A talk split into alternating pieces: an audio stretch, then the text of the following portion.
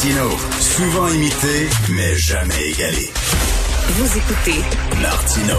Cube, Radio. Alors, le gouvernement fédéral, vous le savez, songe à interdire les voyages non essentiels. Est-ce que c'est vraiment faisable? Comment on spécifie qu'un voyage est essentiel ou pas essentiel? Est-ce que ça va faire trop mal aux transporteurs aériens et aux agents de voyage? Nous allons en parler avec M. Moscou Côté, président de l'Association des agents de voyage du Québec. Bonjour, M. Côté.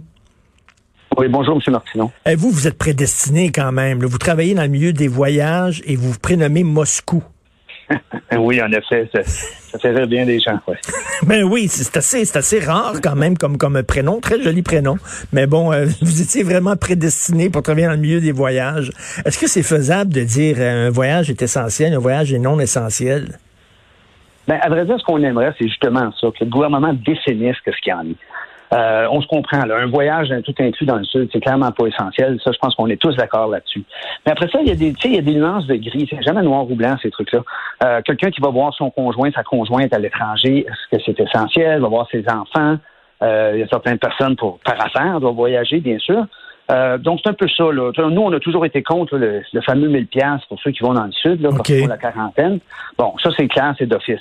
Maintenant, si quelqu'un doit aller, exemple, au funérailles euh, de, son, de son père, revient et là, peut pas travailler pour deux semaines. Bon, là, ça, voyez-vous, c'est ça qu'on veut dire par essentiel, pas essentiel. Ça serait le fun que quelqu'un mette ses culottes puis définisse c'est quoi la définition. Ben, comme la, la, question là, de M. Yuri Chassin de la CAQ qui est allé au Pérou euh, parce que, bon, il veut parrainer euh, la venue de son mari. Là. Il est homosexuel, il s'est marié avec un Péruvien puis il veut le faire revenir. Là. C'est essentiel, c'est pas essentiel. C'est pas clair.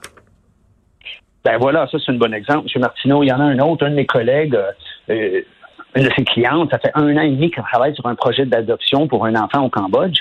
Et là, ils ont dit, ben là, il faudra que tu viennes chercher l'enfant. Ben euh, là, ben là, ça, c'est probablement plus essentiel, je pense. Ben oui. Donc, c'est ça qu'il faudrait qu'on définisse. Il faudrait que le gouvernement le définisse de façon claire. Ceci étant dit, on parle de restrictions là, additionnelles, ces trucs-là. Depuis le, le, fameux test de PCR qu'on doit faire 72 heures avant de revenir au pays, il n'y en a pas de réservation. OK? Euh, bon, l'agence, moi, là, dans les dernières trois semaines, depuis le 1er janvier, on a fait quatre réservations. Des voyages probablement essentiels. Et on a eu une quarantaine d'annulations. Euh, donc, tu sais, on est déjà noyé à 20 pieds. Là. Qui rajoute des règles, on va juste être noyé à 50 pieds, mais on est déjà noyé, il n'y a pas de réservation. Les gens ont compris les messages des deux premiers ministres. Et je pense que le monde font leur part. Et donc, ça va pas très bien dans le milieu du voyage, bien sûr. Là. Ah, ça, ça, va sans dire, ça. Ça fait, euh, ça fait pratiquement un an maintenant qu'on travaille à protéger, reprotéger les clients. Euh, tout ça, et, tout ça sans rémunération, bien sûr, parce que nous, on est payé seulement quand les gens voyagent. Euh, donc, quand les gens annulent, ben, on fait l'ouvrage en double, en triple, sans être payé même une fois.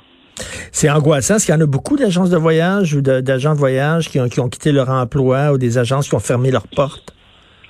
Oui, sur les 11 000 employés qui travaillaient dans le domaine des agences de voyage euh, mois de janvier l'an passé, il y en a euh, maintenant autour de 1500 qui travaillent encore. Les autres ont été mis à pied d'une forme ou d'une autre. Euh, il y en a aussi qui travaillent pour leur compte. Eux, ben oui, officiellement travaillent toujours. C'est juste qu'il n'y a pas de revenus. Donc, euh, ça, répond à votre question. Mais donc, donc, vous n'êtes pas irresponsable. Vous savez fort bien qu'il y a une pandémie, qu'il faut effectivement limiter les, les, les voyages à l'étranger. Ce que vous dites, c'est que vous voulez avoir des règles claires et que des voyages qui, pour vous, paraissent essentiels, eh bien qu'on les permette, ces voyages-là.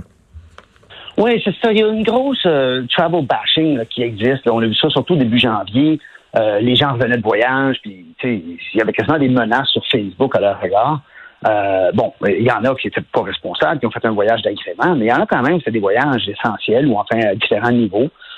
donc, faut pas mettre tout le monde dans le même panier.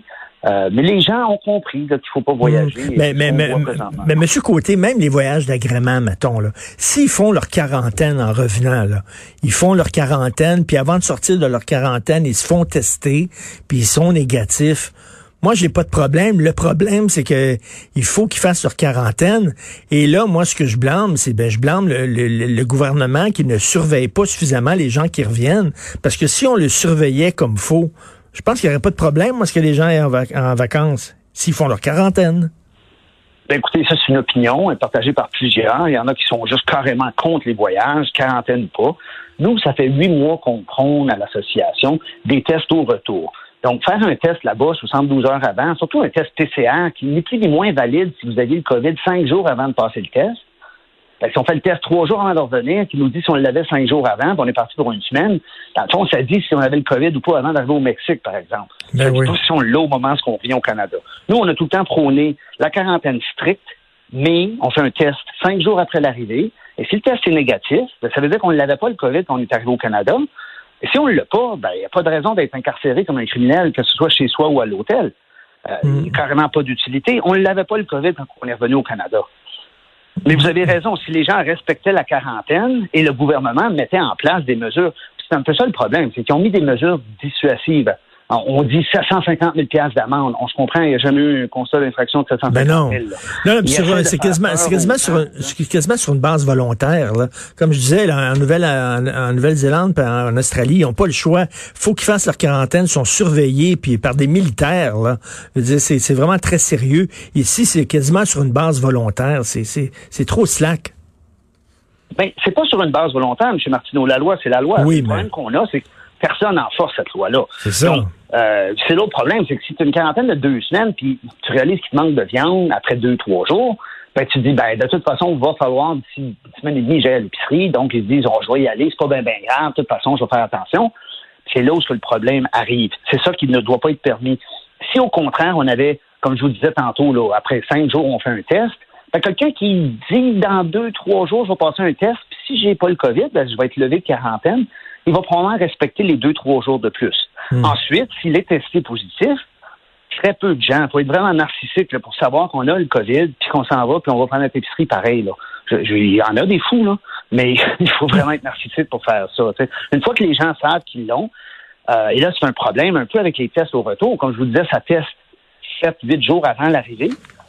Donc, les gens se disent, ben, j'ai passé un test il y a trois jours, je l'ai pas. Fait que, c'est pas si grave que ça. Et c'est là le problème. Et c'est hmm. là qu'il faut que, que les gouvernements vraiment là, appliquent et enforcent la quarantaine. Vous avez tout à fait raison. La bonne nouvelle, Monsieur Côté, c'est que quand ça va être derrière nous, là, on dit, là, les, nouvelles sont bonnes, puis j'ai même entendu un médecin qui dit cet été, ça se peut qu'on puisse enfin sortir du tunnel. Je peux vous dire que tout le monde va vouloir voyager. Il y aura pas suffisamment d'avions dans le ciel. On va tous vouloir sacrer le camp. Ça, c'est la bonne nouvelle pour vous. Faut toffer jusque-là c'est là ce qui arrive, c'est que vous savez, les pays vont pas abolir toutes les restrictions le même moment, le même jour, la même façon. Donc, l'agent de voyage à ce moment-là, quand on va aller voir son agent, va pouvoir vous dire ben, si vous allez au Mexique, voici les règles. Si vous allez en République, voici les règles. Si vous allez en France, les règles sont différentes. Et ça, ça on va être d'une grande utilité, surtout que les consommateurs reviennent nous voir parce qu'après tous les problèmes qu'ils ont eus pour rapatrier les voyageurs au mois de mars-avril. Ceux qui avaient un agent de voyage au bout du fil étaient bien contents de pas faire 14 heures d'attente pour parler à un représentant de la compagnie aérienne. Tout à fait. Bon courage. Euh, gardez espoir. On va s'en sortir. Merci, Monsieur Moscou Côté, président de l'Association des agents de voyage du Québec.